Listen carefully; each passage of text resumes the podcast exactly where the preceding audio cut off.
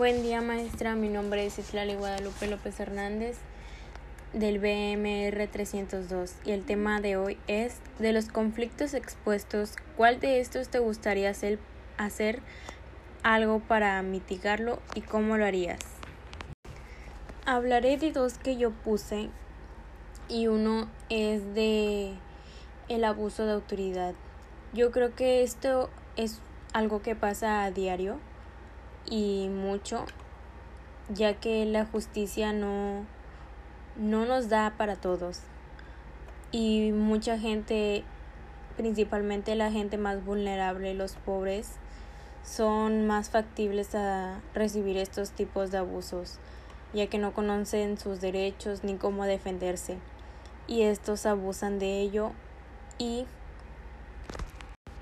usan de más su poder y su fuerza y su cargo quizá. ¿Cómo mitigarlo? Pues yo creo que deberían haber más exámenes anticorrupción y más métodos anticorrupción porque la principal causa de esto es la corrupción y la, la falta de paga o empleo ya que así son pagados por otras personas para hacer este tipo de trabajos. Y yo creo que debería de haber más vigilancia hacia ese aspecto, el cómo la policía, funcionarios y todos conviven con la sociedad.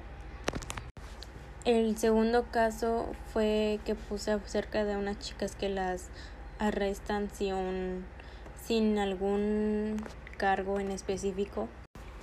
Estas chicas fueron encarceladas Después fueron soltadas, pero pasó el tiempo ya que no hubo una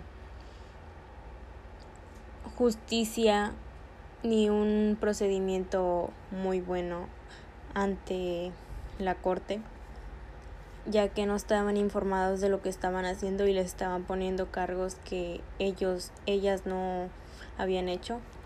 ¿Cómo mitigarlo? Pues yo creo que poniendo algunas cámaras de seguridad o una, una policía, una categoría acerca en específico de eso para que lo investiguen más a fondo y sea más real, más, más probable en sí que tengan más pruebas y pues en sí que investiguen más entre estos dos casos porque pueden ser muy similares. Y pues esto sería todo por mí.